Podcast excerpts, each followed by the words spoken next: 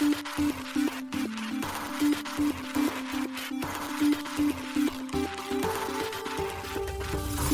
しい経済ニュース。この番組では現当社のメディア新しい経済が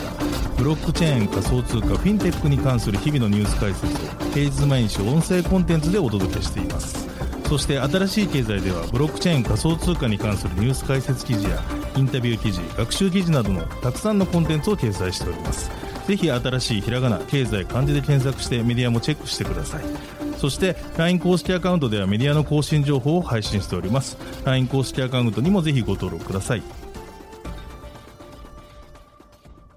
この番組は株式会社フィナンシェの提供でお送りします。フィナンシェはスポーツチームやエンタメプロジェクト DAO などのトークンを購入して支援ができる新しいクラウドファンディングサービスです。サッカー J リーグ野球バスケなどのプロスポーツチームをはじめ映画やアイドルインフルエンサーなど100以上のプロジェクトのトークンがフィナンシェで購入できます。さらにトークン購入者はプロジェクトに応じたキャンペーンの参加や NFT などの特典もぜひ iOS や Android でフィナンシェのスマホアプリを入れて新たな応援体験を味わってください。あなたの夢がみんなの財産になる。フィナンシェ。検討者新しい経済編集部の高橋です。大塚ですはい、本日は6月28日水曜日です。今日のニュース行きましょう。アスター渡辺聡太のスターテイル、ソニー子会社と資本業務提携約5億円調達へ。米フィデリティ現物ビットコイン ETF の申請準備中かロイター。USDC のクロスチェーン転送プロトコルがイーサレイヤー2アービトラムに対応開始、米サークル。金融庁シンガポール金融管理局のプロジェクトガーディアンにオブサーバーとして参加。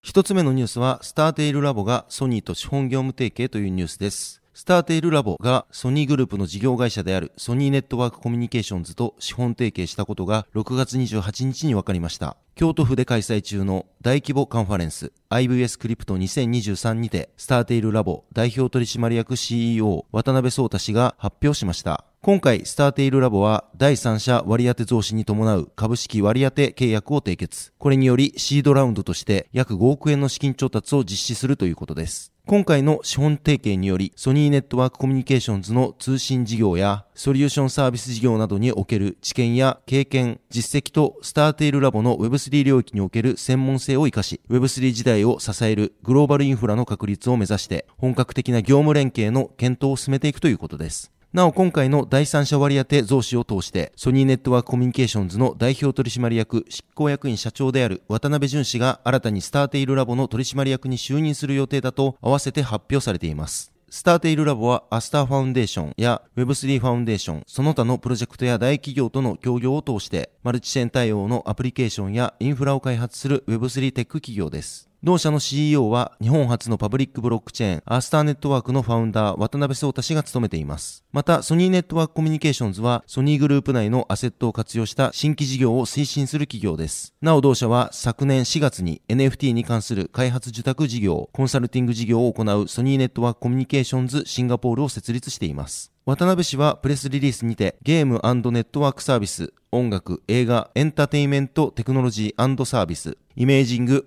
センシングソリューション、金融などの多様な事業を展開するソニーグループの事業会社として、通信事業やソニーグループ内のアセットを活用した新規事業を推進しているソニーネットワークコミュニケーションズ株式会社と資本提携を締結したことを非常に嬉しく思います。これまで数百を超える企業とミーティングを行ってきましたが、その中でもソニーグループは Web3 において世界有数のポテンシャルがある企業だと考えています。Web3 キラーユースケースの創出に向けて、ソニーネットワークコミュニケーションズ株式会社と共同しながら Web3 時代を支えるグローバルインフラを開発していきたいと思います。と、と述べています。なお、スターテイルラボとソニーネットワークコミュニケーションズは今年3月から6月まで Web3 インキュベーションプログラムパワードバイソニーネットワークコミュニケーションズアスターを共同開催していました。そしてこの件に関して先ほど渡辺氏から IBS クリプト2023で発表がありまして、それについて追って追記をさせていただいておりますので、ぜひ記事の方も確認してください。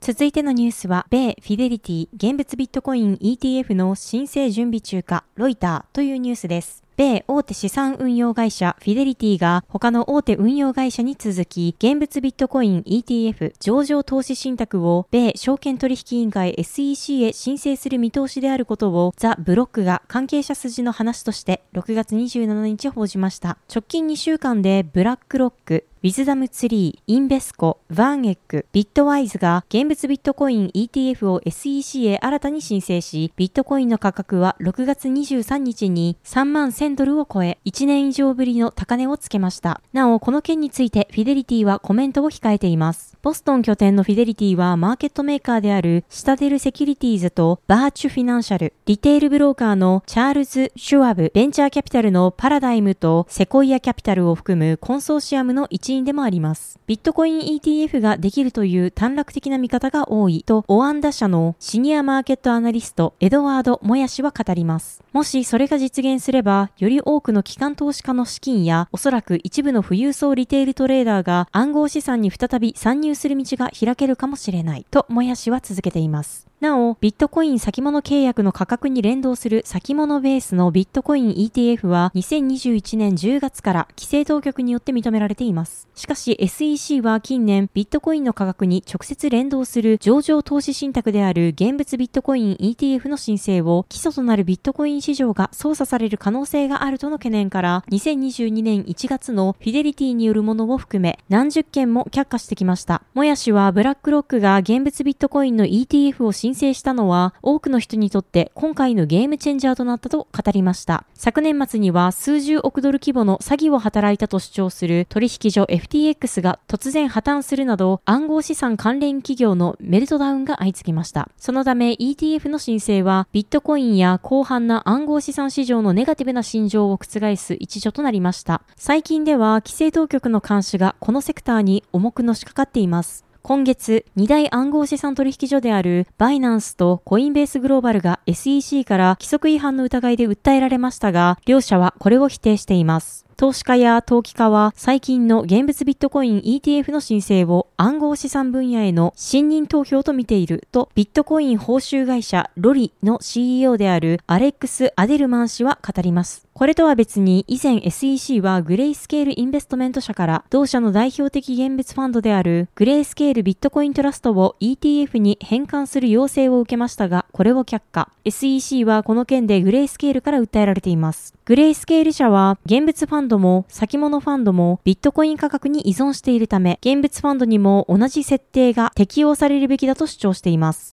続いてのニュースは USDC のクロスチェーン転送プロトコルがイーサレイヤー2アービトラムに対応開始、米サークルというニュースです。米ドルステーブルコイン USDC をブロックチェーン間で転送するクロスチェーン転送プロトコル CCTP がアービトラムに対応開始しました。USDC 発行元であり CCTP 開発元である米サークルが6月27日発表しています。CCTP は USDC を転送元のチェーンでバーンさせ、転送先のチェーンでミントするバーンミントを採用することで、より安全に他のブロックチェーンに USDC を移動できる機能です。今回のアービトラム対応は CCTP がサポートする3つ目のブロックチェーンです。同プロトコルはイーサリアムとアバランチの両メインネット間で最初にサポートされていました。今回の対応により3つのブロックチェーン間でネイティブ USDC の転送が可能になりました。アービトラムはイーサリアムのレイヤー2スケーリングソリューションです。同ネットワークではスケーリング技術の一つであるオプティミスティックロールアップを採用し、イーサリアムの安全性を保ちつつ、オフチェーンでの高速処理を実現しています。なおサークルは今月6月8日よりアービトラムブロックチェーン上での USDC ネイティブ発行を開始していました。それまでアービトラム上ではイーサリアム上で発行された ERC20 トークンの USDC がブリッジされ、ラップドトークンの形で USDC が利用されていました。USDC は現状でアービトラムの他にイーサリアム、ソラナ、アルゴランド、アバランチ、ヘデラ、トロン、ステラ、フローの9つのブロックチェーンにおいてネイティブサポートされています。なお、ポリゴンについてはブリッジトークンで現状ネイティブサポートされていないとサークルのサイトに記載があります。また、コスモスネットワークのエコシステムにおいてもトークン発行プロトコルのノーブルを介してネイティブ対応する予定が3月に発表されています。ちなみに、アービトラムにおいて前述したロールアップとは元となるブロックチェーンのセキュリティなどを活用しながらガス代やネットワークの混雑解消を図るスケーリング技術のことです。アービトラムが採用するオプティミスティックロールアップでは正当性の検証方法をレイヤー1に提出されるデータは全て正当なものであるというオプティミスティックな前提に基づいて検証を行う手法にてスケーラビリティを確保しています。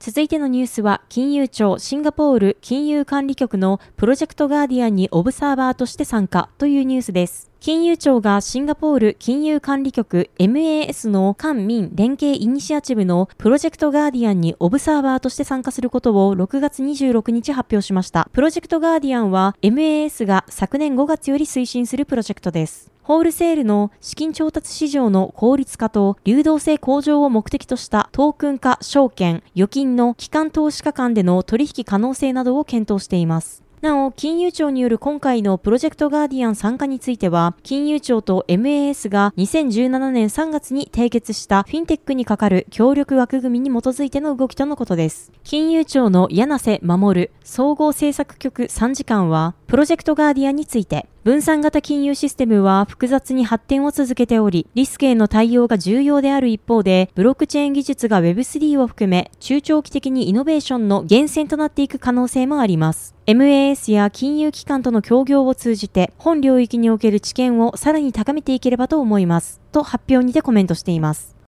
はい、本日のニュースは以上となります。このように私たち新しい経済編集部では、ブロックチェーン暗号資産に関するニュースを平日毎日ラジオで配信しております。本日ご紹介したニュースは新しい経済のサイトに上がっております。ぜひサイトの方も見に来てください。新しいひらがな、経済、漢字で検索して見に来ていただければと思います。それでは本日もありがとうございました。ありがとうございました。